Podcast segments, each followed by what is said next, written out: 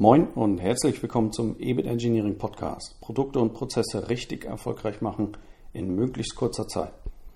Mein Name ist Frank Bröker und in dieser Folge dreht sich alles um EduScrum oder auch EduScrum, eine Abwandlung des aus der Softwareentwicklung bekannten Frameworks zur Anwendung von Scrum in der Schule. Wir wenden Scrum in unseren Projekten an, weshalb wir die Prinzipien und die Philosophie dahinter ganz gut kennen. Daher war es für mich auch nicht verwunderlich zu hören, dass es Ansätze von Scrum mittlerweile auch im Schulbetrieb gibt. Da ich selbst Kinder habe, bin ich neugierig der Sache nachgegangen. Die Ansätze zur Anwendung von Scrum im Schulbetrieb stammen aus den Niederlanden. Unter www eduscrum.nl de gibt es mittlerweile eine tolle Beschreibung dieser Initiative, Videos äh, mit äh, Stimmen der Schüler dazu und einen EduScrum Guide, äh, aus dem ich einige Dinge vorstellen möchte. Übrigens unterstützt von Jeff Sutherland, einem der Mitbegründer von Scrum. Ich würde mich freuen, wenn der eine oder andere Lehrer oder auch ähm, ein Vater oder eine Mutter durch diesen Podcast ebenfalls neugierig wird und wir hiermit vielleicht den Schulbetrieb in Deutschland ein wenig aufpeppen können.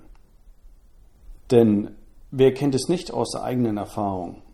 Eher gelangweilt zur Schule gehen und Dinge tun müssen für die Lehrer, weil die das so wollten, für die Eltern, weil die das so wollten. Und wo ist man selbst geblieben als Schüler? Ja, ja, absolutes Unverständnis gerade in der Pubertät. Was soll das alles? Es gibt doch so viele Dinge, die wirklich Spaß machen. Mit EduScrum soll sich das ändern.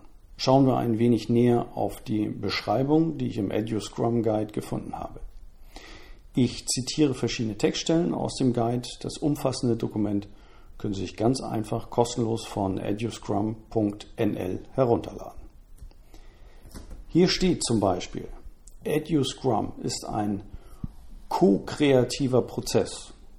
Stellen Sie sich Schüler vor, die nicht für die Fertigstellung ihrer Arbeit verantwortlich gemacht werden, sondern sich stattdessen dafür verantwortlich fühlen. Niemand sagt den Schülern, was und wie sie etwas zu tun haben, sondern lediglich die erwarteten Ergebnisse werden benannt und die Schüler möchten sie von sich aus erreichen.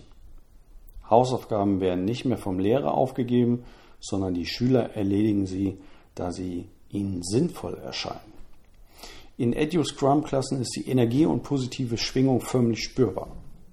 Das hört sich doch super an, oder?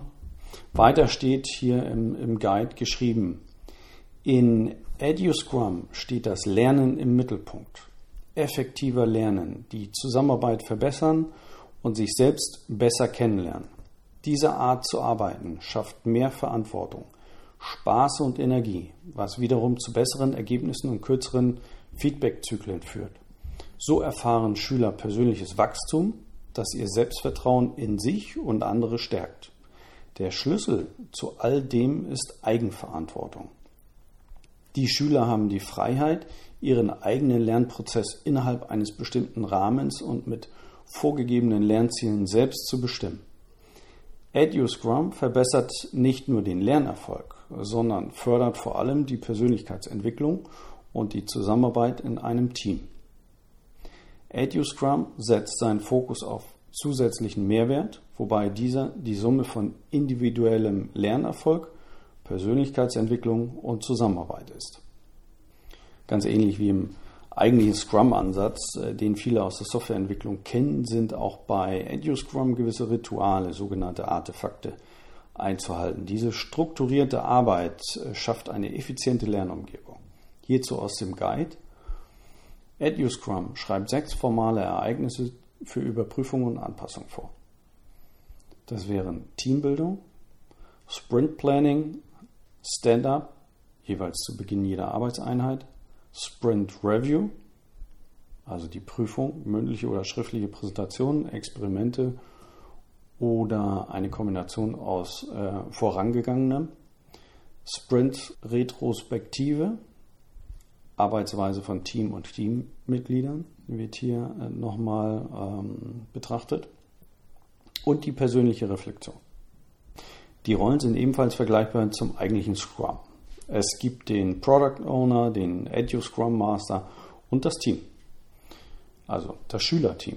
Zur Rolle des Product Owners, was im Edu Scrum der Lehrer ist, steht geschrieben, der Product Owner ist verantwortlich für festlegen, was gelernt werden soll.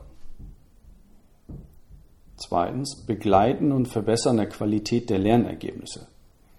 Hier muss er insbesondere Akzeptanzkriterien festlegen. Drittens, evaluieren und bewerten der Lernerfolge. Also basierend auf der Definition of Done und den Akzeptanzkriterien. Zu den Schülerteams, die eine Größe von vier bis fünf Schülern haben sollten, sind folgende Merkmale beschrieben. Erstens, sie sind selbstorganisiert.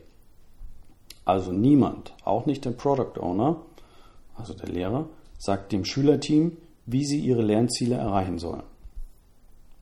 Zweitens, sie sind multidisziplinär mit allen notwendigen Fähigkeiten, Fertigkeiten und sozialen Kompetenzen ausgestattet, um das Lernziel gemeinsam zu erreichen und ihre Persönlichkeit weiterzuentwickeln.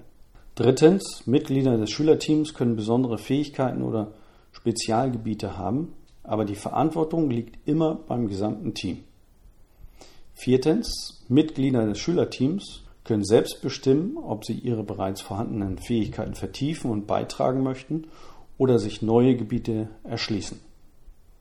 Fünftens, das Schülerteam protokolliert seinen eigenen Prozess und den Qualitätslevel basierend auf den Akzeptanzkriterien der ähm, Definition of Done. Die Rolle des Edu Scrum Masters ist zweigeteilt. Er übernimmt Arbeiten für das Team, aber auch für den Product Owner, also für den Lehrer. Der Guide beschreibt das so.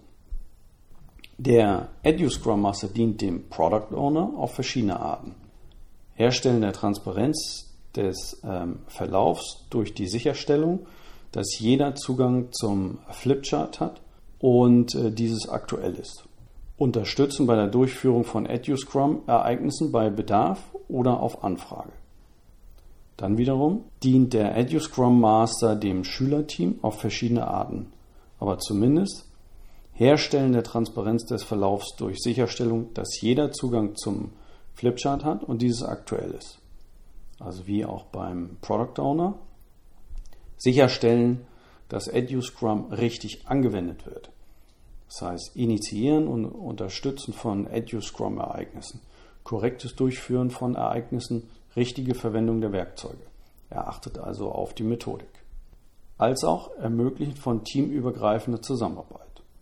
Wie Edu-Scrum abläuft, ist ebenfalls beschrieben. Ein Sprint hat eine vorher festgelegte Timebox, normalerweise zwei Monate oder weniger. Wenn der Zeithorizont weiter gefasst ist, wird es für die Schülerteams schwierig, sinnvoll zu planen und die Komplexität zu erfassen. Der Sprint beginnt mit einer Planungssitzung, dem Sprint Planning Meeting und der Teambildung. Das Schülerteam bestimmt selbstständig, was es in dieser Zeitspanne tun möchte. Das Schülerteam bestimmt zu jeder Zeit das Wie. Ein Sprint besteht aus Sprint Planning Meeting, das die Teambildung ebenfalls beinhaltet. Stand-ups am Beginn jeder Lerneinheit, Erledigen zugewiesener Aufgaben und Aufträge innerhalb eines Sprints, das Sprint Review und die Sprint Retrospektive und die persönliche Reflexion. Während des Sprints ist darauf zu achten, dass die Zusammensetzung des Schülerteams äh, nicht geändert wird, der Scope nicht verändert wird, also die inhaltlichen Details können zwischen Product Owner und dem Schülerteam nachjustiert werden, ähm, wenn sie tiefer in die Materie eingestiegen sind. Der Sprint endet mit einem Review und einer Retrospektive, um die abgegebene Arbeit zu prüfen und um Verbesserungsmöglichkeiten zu ermitteln. Das soweit aus dem Guide. Schauen Sie sich unbedingt die Videos mit den Stimmen der Schüler an. Ist wirklich faszinierend aus meiner Sicht. Ich selbst habe es noch nie ausprobiert, bin aber fest entschlossen, das während der nächsten Projektwoche an der Schule meiner Kinder anzubieten. Ob es dann äh, wirklich akzeptiert wird, ob ich es machen darf, werden wir sehen, muss ich mit den Lehrern klären. bin mir aber schon ziemlich sicher, dass das ein Riesenspaß werden würde. Ich werde selbstverständlich über den Weg dahin berichten, also die ganze Vorbereitung, die dann sicherlich auch notwendig wäre und letztendlich, wie es dann gelaufen ist. Mehr davon in einer anderen Folge. Bis dahin alles Gute und noch spannende Projekte. Ihr Frank Bröker.